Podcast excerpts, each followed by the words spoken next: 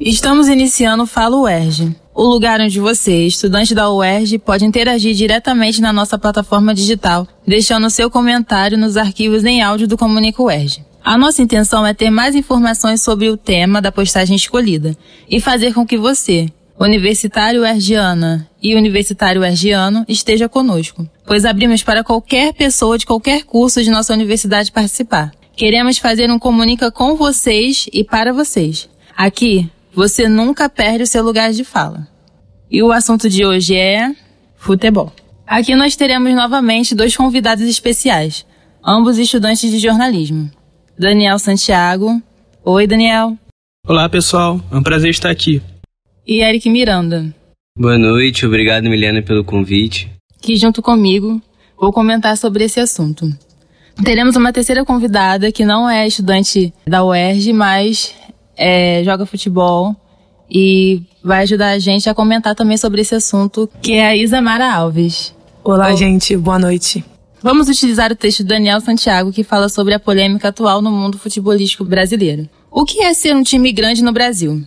Vou ler um trecho para abrir nossa discussão. Títulos, torcidas e ídolos. Ou dinheiro, estádio moderno e estrutura impecável. Quais desses critérios definem o tamanho de um clube no Brasil? Nas últimas semanas iniciou-se um questionamento na imprensa esportiva e, consequentemente, entre os torcedores sobre a existência de 12 times grandes no país. Para saber mais, acessem o site do Comunica UERJ para ler o texto na íntegra, falando sobre a discussão. Primeiro, gostaria de saber Daniel o porquê da escolha do tema e o que te motivou a escrever esse texto para o site do Comunica.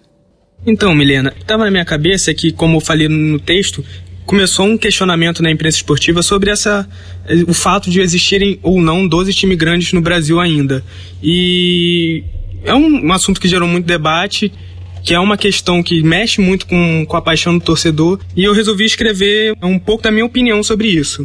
Como eu sou colunista de esporte no Comunico Erge, eu pensei em abordar um pouco desse assunto que eu acho que realmente é um fato a se pensar nos dias de hoje no futebol brasileiro. E para vocês, o que é um time grande brasileiro?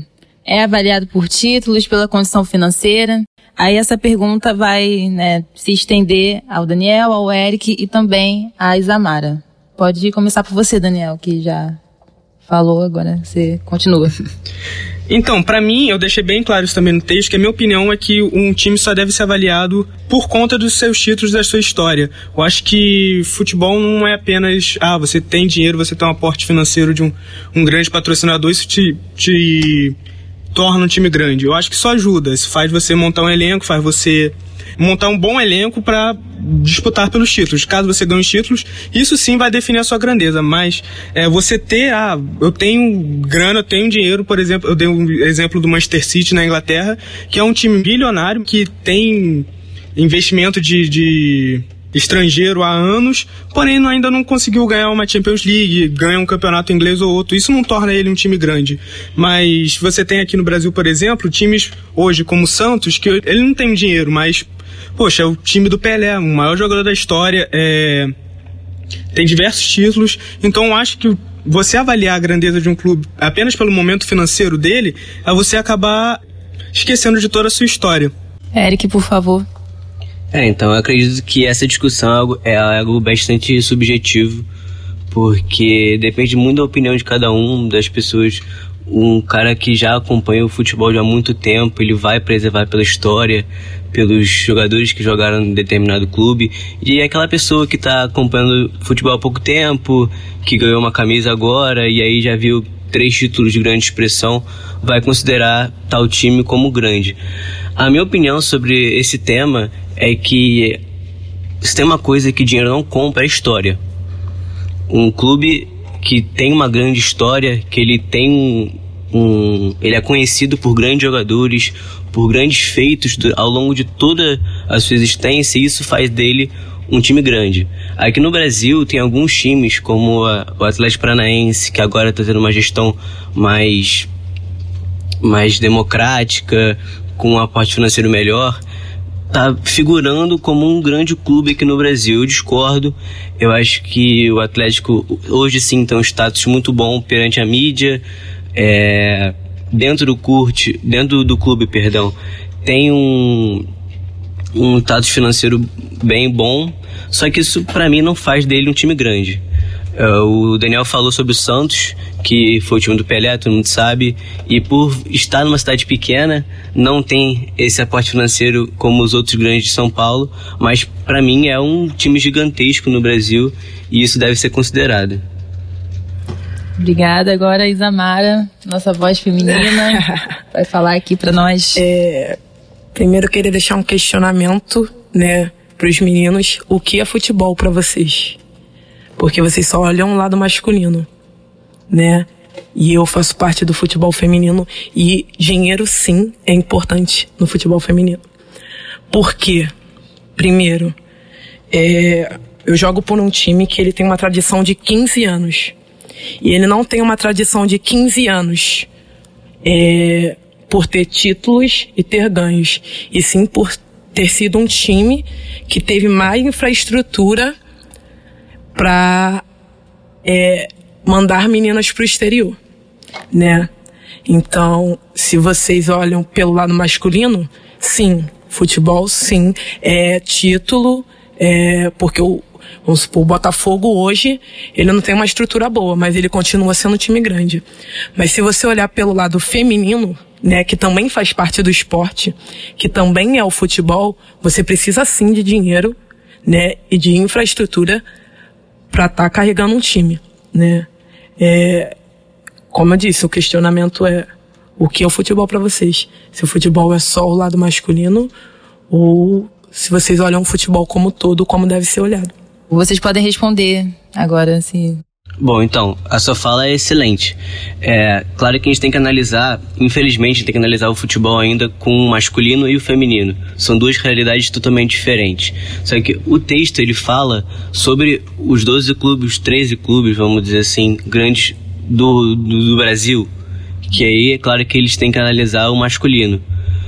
É, e aí, analisando esse caso, eu pego a história como um principal fator. Mas claro, como você disse, no futsal, no futebol mais no futsal fem, opa, no futebol feminino, claro que por ter uma infraestrutura menor, o dinheiro conta muito mais.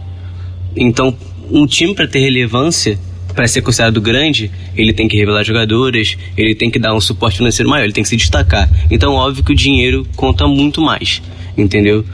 Essa é a minha opinião. Daniel, você quer falar? Ou... Sim, claro. É uma, uma, acho que uma questão assim, porque o futebol masculino ele se desenvolve desde do, do início do século XX. Eu acho que o futebol feminino, é, a atenção que o país está dando para ele é muito, é muito mais é, atual. Então, o, como é que era o futebol naquela época, no século XX? Não era um futebol que precisava realmente de dinheiro, era uma coisa que, que tinha os clubes ali. Dinheiro sempre foi importante, mas não era o, o principal. O futebol feminino se desenvolveu numa época que é totalmente importante você ter o dinheiro, ter o, o esse aporte financeiro para conseguir fazer as coisas rodarem, porque o custo de um estádio, o custo de, de uma viagem do time é realmente algo muito importante. E como eu disse, assim, dinheiro não é uma coisa a ser desvalorizada é uma coisa que realmente você precisa de dinheiro para fazer futebol hoje.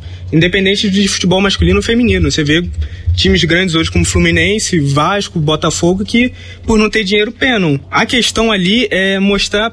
É, porque tem essa parte da, da história. Então o futebol masculino se desenvolveu na época que o dinheiro não era tão, tão vital assim para você conseguir se se desenvolver, ganhar títulos, formar os bons jogadores. Os jogadores ali não ganhavam altos salários, salários astronômicos, mas é uma questão realmente importante para o futebol feminino, porque é um o, ali no futebol feminino, como é muito atual, como não tem um, tanta tradição os times, quem tiver ali o dinheiro vai acabar estando na, na, na, frente dos campeonatos, vai acabar ganhando, e assim vai acabar fazendo seu nome. É uma coisa que convém também a gente trazer para nossa discussão é que esse foi um ano onde os times de, os principais times, né, da Série A foram notificados com uma obrigatoriedade de incluir as mulheres, né, em todos os times, que nem todos os times tinham é, times femininos. Na verdade, poucos times tinham, né? Se não me engano, eram sete, não sei como é que está a realidade hoje. Se você sabe, você pode São falar. Treze, eu acho. E aí, é, Isamara, você gostaria de comentar sobre essa questão? Desses times grandes, considerados grandes, que não incluíram ainda, enfim. Respondendo a é, respondendo não, é, engajando numa questionamento que ele fez, inclusive ele falou, é, quando nós falamos de futebol, né, nós falamos do futebol masculino. Não só dele, porque em outros países o futebol feminino, inclusive na maioria dos países, o futebol feminino é mais desenvolvido do que o masculino, né? Um ponto. Hoje, de infraestrutura, no Rio nós temos um, que é o Flamengo, porque ele tem convênio com a Marinha e fora do, do estado do Rio de Janeiro nós temos só um também, que é um internacional, que ele tem um convênio em si com a Petrobras. Então, esses são os dois times que são desenvolvidos do futebol feminino. São times grandes, tem tradição.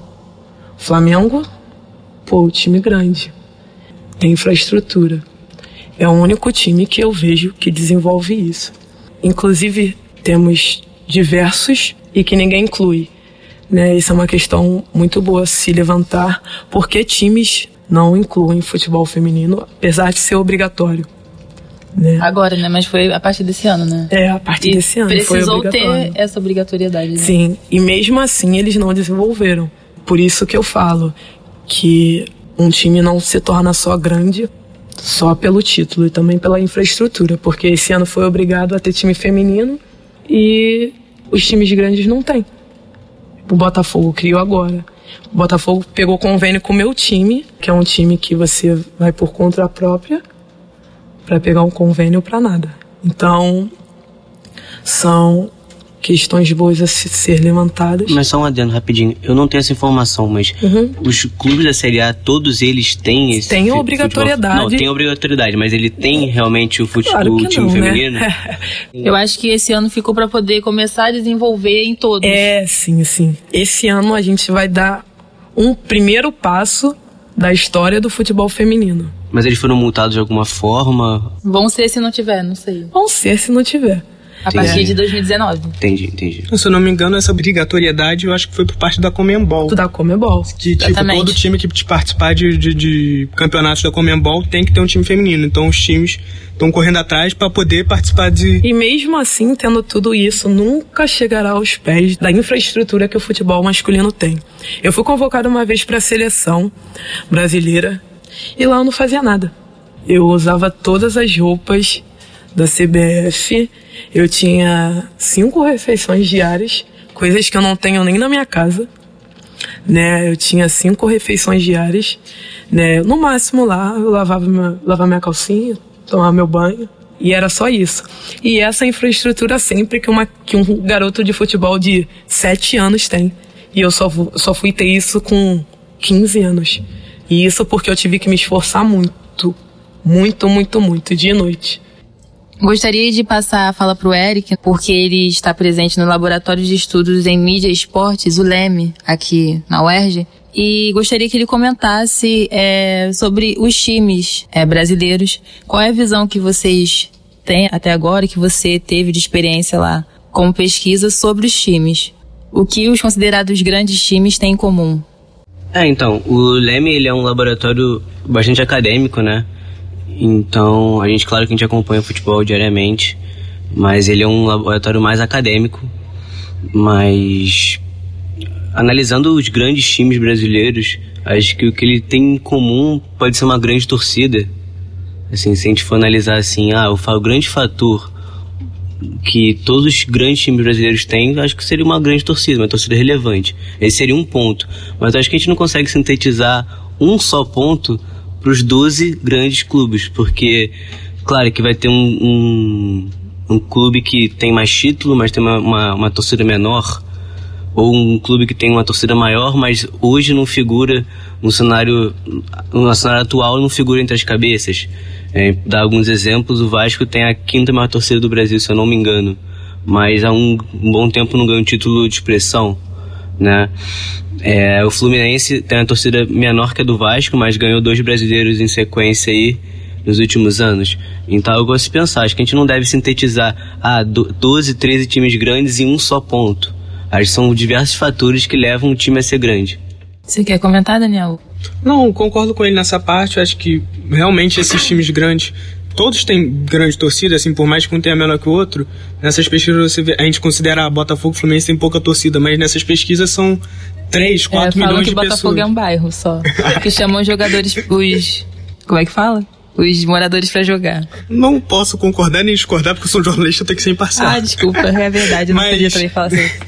Mas nesse ponto, assim, por exemplo, dizem que é pouca torcida, mas são 3, 4 milhões de pessoas. Isso é um, um número muito grande, é um número que realmente, se, eles, se esses torcedores forem engajados, é um ponto que ajuda realmente esses clubes se desenvolverem. Então, eu acho que é, é como o Eric falou, é um ponto realmente em comum dos 12 clubes, mas a, a realidade de cada um é realmente é bem diferente. Eu acho que não dá pra, pra você igualá-los de- desse jeito. Isamara, torcidas, né, sempre vão ser umas maiores que as outras, né, mas a gente não pode igualar isso, né. Um time tem mais torcida, outro time tem mais, porque sempre vai nascendo gente, vai sendo influenciada, então... bom, né? É. Que o Botafogo nasce umas três pessoas. O pessoal do Botafogo tem que se desenvolver, então, estrela poder crescer o solitária. time do Botafogo, não é mesmo? Vamos aí, então, deixar esse recado aí. É... Agora, é... a gente vai ouvir um pouco é, a opinião de um jogador também profissional, assim como a Isamara, só que atua no Rio de Janeiro, na segunda divisão, que é o Vitor Capinã. Ele vai dar a opinião dele sobre o assunto. Pra gente finalizar, eu gostaria de deixar um, um espaço, né?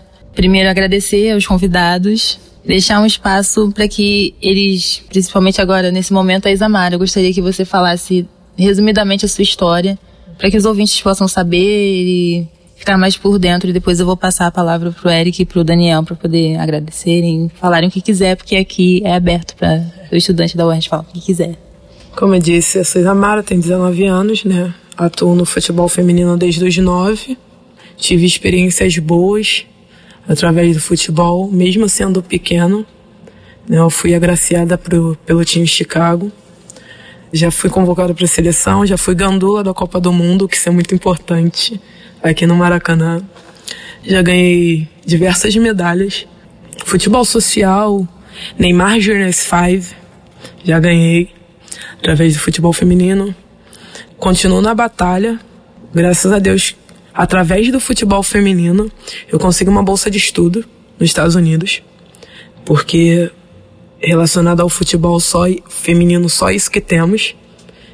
E eu deixo um atento, né, para todas as pessoas, para que, independente se possam investir ou não, que vocês estejam presentes, né, para ver.